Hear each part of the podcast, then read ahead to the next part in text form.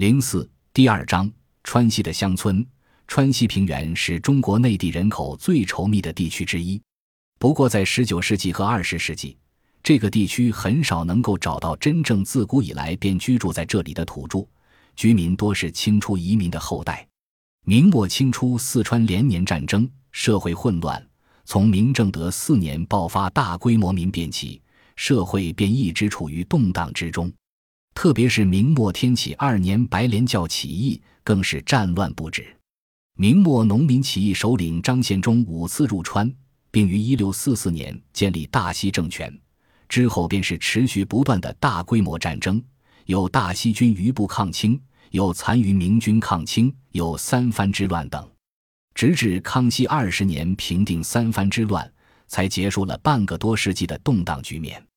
长时期的战争使上游人口丧失十分严重，以致达到清初丁户稀弱陈兴的局面。由于移民和生产的发展，人口增长，地方社区开始恢复，渐次招来人迹所至，烟户递增，城镇田庐再筑再兴，鸡鸣狗吠，声闻四野。到雍正时，蜀中元气既复，民数日增，移入之民大多有创业精神。能吃苦耐劳，大量移民定居，并逐渐转化为土著，构成川西社会的主体，促进了川西社会经济的重建。众多移民入川，致使土著被淹没在移民的茫茫大海中，这在中国历史上亦属少见。因而历史上有“湖广填四川”之说。其实，除两湖外，其他省的移民也为数不少。大量移民入川聚落而居。滋生繁衍，在异乡重组了他们自己的社会。四川的许多乡场，便是由移民所建，一些城镇也因移民而兴盛。客居在外，由于对本土怀有的感情以及生存竞争的需要，移民们建立了自己的社会组织，以维护自己的利益。会馆就是其主要形式。移民普遍建有祠、庙、宫、殿之类的建筑。并供奉其尊崇的神祇或先贤。会馆是同级人士社交活动的重要场所，起着联络感情、沟通信息的作用。成员聚会一般相当频繁，一年达几十甚至上百次，而且还有特定的全体宴会、庆祝日等。会馆的设立起初主要目的是使远离家乡的移民能够互相帮助，但后来在一些地区逐渐发展成对政治、宗教。社会各方面都有相当影响的机构，各会馆首饰或客场与地方官进行公务联系，参与当地税捐征收、保甲、消防、团防、团练、重大债务清理、济贫、击鼓、赈济以及孤儿院、养老院的管理，从事慈善事业等。生活的流动性、人口结构的复杂性、同级会馆的互助功能，都加剧了人们与宗法关系的疏远。在这种情况下，社会组织的依靠远比宗族纽带更为重要，这为袍哥的发展提供了非常便利的条件。川西平原在地理上是一个相对封闭的地区，入川陆路一般取到川北的剑门入川，剑门雄关成为四川的天然屏障，所以李白才有“蜀道难，难于上青天”的感慨，写下了一夫当关，万夫莫开这样的诗句。水陆交通则依靠长江，由于三峡天险，行船困难，每年不知有多少木船和船夫被吞噬在波涛之中。这个地区盛产稻米、米谷和土产沿长江顺流而下，木船很难逆水回到上游，许多船夫把船卖了，徒步回川。正是交通的困难，使四川在历史上有着相当的独立性。有清一代。清政府一般任命总督监管两个省，但是只有京畿的直隶和四川的总督只负责一个省。这种独立性也体现在那个著名的说法“天下未乱属先乱，天下已治属未治”中。辛亥革命后的四川历史更是证明了这一点。从一九一六年护国战争开始，滇黔川军便在四川进行了激烈的军事对抗。一九一七年在成都进行巷战，造成了生命财产极大的损失。一九一八年，为了避免军阀混战，四川督军熊克武首次提出葛划防区的主张，开始了各自为政的局面。虽然1927年国民政府在名义上统一了全国，但是一直到1934年，四川基本处于独立状态。直到1935年，中央政府才真正控制了四川。川西平原是中国内陆最富庶的地区之一，地势平坦，土壤肥沃，水稻的种植在长江上游地区居第一。稻米除供本地食用外，还大量出口。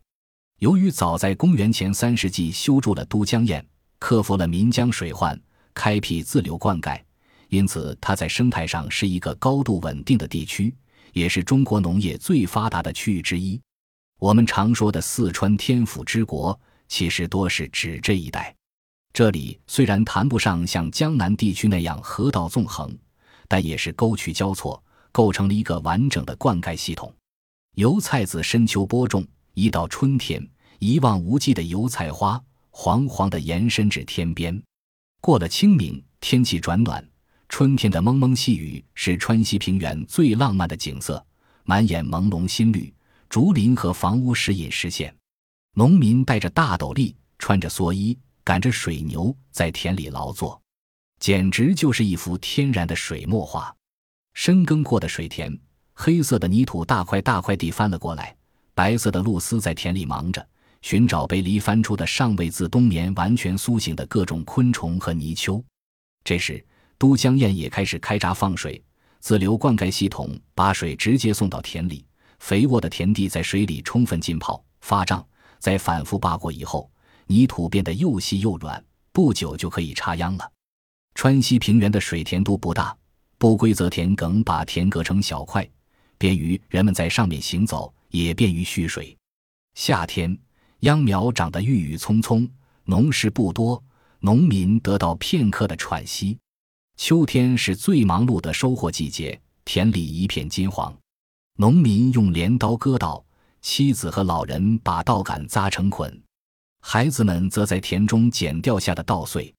冬天是休息和节日的季节。人们赶场、赴庙会、过春节，享受劳作之成果。完善的灌溉系统、肥沃的土地、充足的雨量、温和的气候，使这个地区出产丰富，为中国水稻主要产区。稻谷的种植占耕地面积的百分之六十，另外上生产大量的蔬菜。所产稻米除自给外，还大量外运。除了稻麦和各种蔬菜外，还有形形色色的经济作物，如烟草。茶叶、各种水果，另外还盛产麻、菜籽等，养蚕制丝也是主要副业。成都郊区的乡镇是蔬菜的主要来源，种蔬菜的肥料也主要取之于从城里运来的大粪和尿水。美国历史学家费正清曾经描述过：如果从空中看古代的中国城市，就会发现城市被绿色所包围，但是与城市的距离越远，绿色也就越淡。就是说，远离城市的地区，由于农作物的肥料没有城市近郊那么充足，所以也不那么茂盛和清脆。川西平原和北方的农村居住形式有着很大的差别，前者是分散式的，后者是集结式的。农民选择最便于到田间耕作的地点建房，形成了分散的居住模式，即一个耕作区域内散布着许多分离的农户。川西平原的自然地理条件。良好的气候环境、完善的灌溉系统，使得农民可以随田散居。我们可以想象，在中国北方，冬季气候严酷，一家一户散居将是十分困难的。因此，集中居住的村落是他们抵御严冬的必要保障。同居住模式一样，两个区域的自然村落结构也迥异。聚居的和商品化程度较低的华北村庄，有较紧密的村民关系。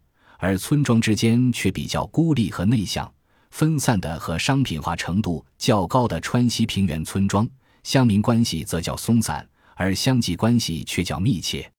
这些密切的乡际关系网，是川西平原内部商品流通的有利条件。各乡农民均需要靠基层市场来进行交换，以弥补一家一户独居导致的生活上乃至心理上的欠缺。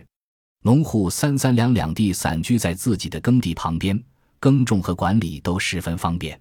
从外面来的人会惊奇地发现，平原上散落着一丛丛的竹林，竹林深处隐藏着一座座院落，便是典型的川西平原农民的居所。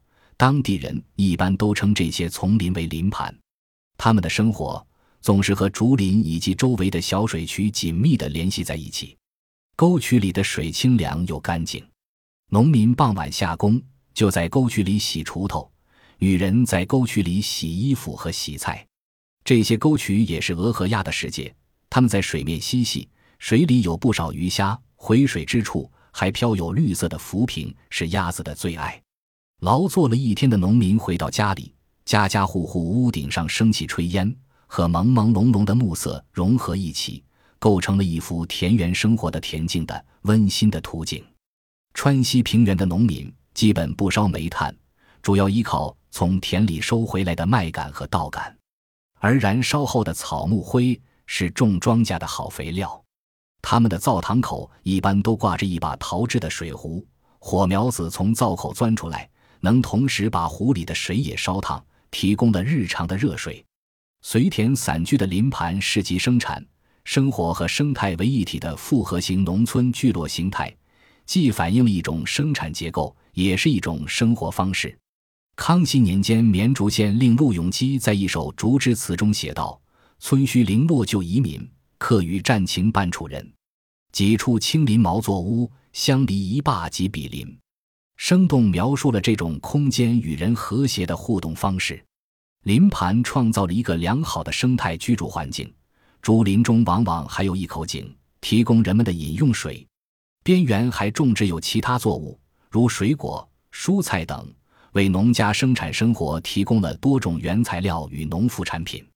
鸡在竹林里到处觅食，鸭子和鹅在林盘周围的稻田或沟渠里漫游。如果有生人接近，狗便汪汪地叫了起来。农民们甚至也和自己过世的亲人永不分离。在竹林的边缘。人们可以看到土坟堆，似乎阴间的亲人仍然每天关注着人们的生活，分享他们的酸甜苦辣。每逢祭日或者清明节，他们祭祀祖先和亲人也非常方便。人们经常可以看到坟前香烟缭绕，摆放着各种祭品。这里农民的日常生活和劳作都离不开竹子，林盘就是他们取之不尽的供应地。除了盖茅草房顶的架子，竹子必不可少外。还有吃饭的筷子、蒸饭的蒸笼、院墙的篱笆、挑担的扁担、遮雨的斗笠、睡觉的席子，以及许许多多的家具，都是竹子做的。春天来临，竹林到处是从土里冒出来的竹笋，挖出来自己吃不完，则送到市场上去卖。农民平日很少有现金，如果要去赶场，便从竹林里砍几株竹子，挑到市场卖了，也就有了一点小钱，可以买点油盐。甚至割一块猪肉回来。平原上的农民多住土墙茅屋，只有家境非常好的人家才有经济实力建砖瓦房。所谓茅屋，其实并不是用茅草，而多是用麦秆或者稻谷杆做屋顶。墙则是用田里的泥做的土砖砌成。做这种砖的方法是：先在田里放水把泥泡软，然后反复耕犁，使泥逐渐细腻，然后把水抽干。让泥里的水继续挥发，渐至半干，又用碾子在上面反复滚压，让泥土越来越紧实。当干湿合适时，就可以拉砖了。如果泥土太干，拉不动；如果泥土太湿，拉出的砖容易变形。先把地表土按需要的砖的大小切出来。拉砖要三位男劳力，一位掌握锋利的平铲，两位在前面拉系在铲上的绳子，一起用力。一大块砖就拉出来了，然后在田里晾晒，砖干硬以后就可以盖房了。这种茅屋冬暖夏凉，材料完全用田里所产。由于劳动力都是靠亲戚和乡亲们提供帮助，因而花费不多。这种拉砖和盖房的活动，也是地方社区联系和增进亲情的活动。乡邻来帮助，主人提供饭食，反映了传统社会中互相依赖的关系。一九四五年夏天，和沈宝元同时进行农村社会调查的同学白锦娟对黎望镇只有几里远的九里桥的一个农家院子有这样的描述：富太婆的家就是离场三里的小路上，四周都是稻田，茂竹夹着篱笆做的蓝墙的一所孤立的宅院。宅的方向在洞子口的东南，大门朝南。院内有北东西三面房子，共计十一二间。北房三间通连，东头另有间耳房，是东房三间通连。南头也另有一个单间，东头的北耳房是厨房，南头的单间是佛堂。西房是四间面积的一大间，用作堆积谷卖农具的。东北角和厨房都有小门通一小院，小院是用一道流经的河与田野为界。小院沿河边竖立栏栅，开一个弓形的门，从门可以下水。沿岸露出干净的洗衣石。小院内有竹林，并有一排猪圈，养了八只猪。猪圈南有一大间草房，是厕所，粪坑在中间。街门的两旁都盖草棚，两边草棚是水牛的居室。东边草棚堆积着些将田里拔下来待枝的毛豆、胡豆或萝卜、青菜等。这是川西平原上典型的居住形式和条件，不但宽敞，而且各种功能的房间一应齐全，有猪圈，有水牛棚，有储藏室，环境优越，周围是竹林、稻田，小河就在家门口，取水用水方便。如果我们以为富太婆家不是地主也是富农，那就错了。这是一个五十多岁的寡妇独自拉扯几个孩子的衰败的自耕农家庭而已。而且已经是完全的佃户地位。川西平原属于川西经济区，是长江上游人口最稠密、开发最早、自然条件最好的地区。这一地区每年都有大量稻谷输出。此外，各种经济作物也很发达，水陆路交通方便，重要的大路和驿路皆由此辐射而出。平原上场镇密度很大，大约相隔八到十公里即有一场镇，也即是说。乡村至场镇平均还不到五公里。成都是川西平原上的中心城市，是贸易系统的中心。下面有地区城市、地方城镇、乡镇，下延至虚市。农民在生活的许多方面都依赖于集市。农民把农产与手工业结合起来，进行多种经营，提供丰富的产品。集市是沟通地方经济联系的主要渠道。是农民之间以及农民和商贩之间进行交易的立足点。赶场者出售其多余或剩余的产品，换回自己不能生产的日常生活和生产用品，这属于农民之间已有亦无的形式。集市既可作为输出市场的起点，又是农民日常生活品销售的终点。即使依赖高一级市场销售其聚集的土产。又将高一级市场运来的商品出售给农民，从而起着承上启下的作用，成为乡村商品流通网络中的一个最基本的环节。川西平原上的乡民因生态、气候、地理等因素的制约，在长期的历史中形成了自己的生活模式。他们春天和秋天农忙季节在田里劳作，夏天和冬天农闲时，则到当地市场甚至远至省城做小生意。他们赶场的范围有时是很广的，他们的活动加强了农民与集市的联系，推动了农村集市的兴旺。由于普遍实行压租制和货币地租，农民在集市上把产品投入流通，取得货币以缴纳田租乃至赋税。另外，对那些从事经济作物种植和其他专业生产的农户来说，农村集市更与他们关系密切。大小集市一般都有规则。如规定长期一旬之内有三场、四场乃至五场者，规范场市风气，禁止任何有坏风俗事端，而且不许结盟聚众以及赌博等活动。设立交易规则，买卖货物由交易者面议成交，不许奸商聚股把持形式。划定场市区域，各项货物如米粮、牲畜等分别都有市场，排解交易纠纷。如果发生争执，则平重礼割。以免酿成事端，周围市场长期的安排基本都是相互错开的，这样可提高农民的赶场率。从贸易周期上看，以巡三场为主，在经济发达地区长期则较为密集，有巡四场甚至巡五场的。如郫县西浦场是以二四七十日，郫县与崇宁、新繁接壤的马街市以一三七九日，郫县与温江接壤的德源场是以二四六八日。此外，与温江接壤的何家场、青龙场与崇宁接壤的新场均是是以二四六八日。有的是隔日一集，如郫县的县市，其日一集。处于水陆交通之地的郫县三堰场，商旅频繁，是以双日；而官商摇集、车驰马骤的重庆州城场，其市期一三五七九。这说明了这些地区商品交易的频繁和规模，反映了这些地区商品经济的发展较其他地区要高。沈宝元调查的望镇，非常接近施坚雅关于中国基层市场的经典研究的所在地。据施坚雅的考察，避免虚市与市集撞期，解决了许多小贩的生计。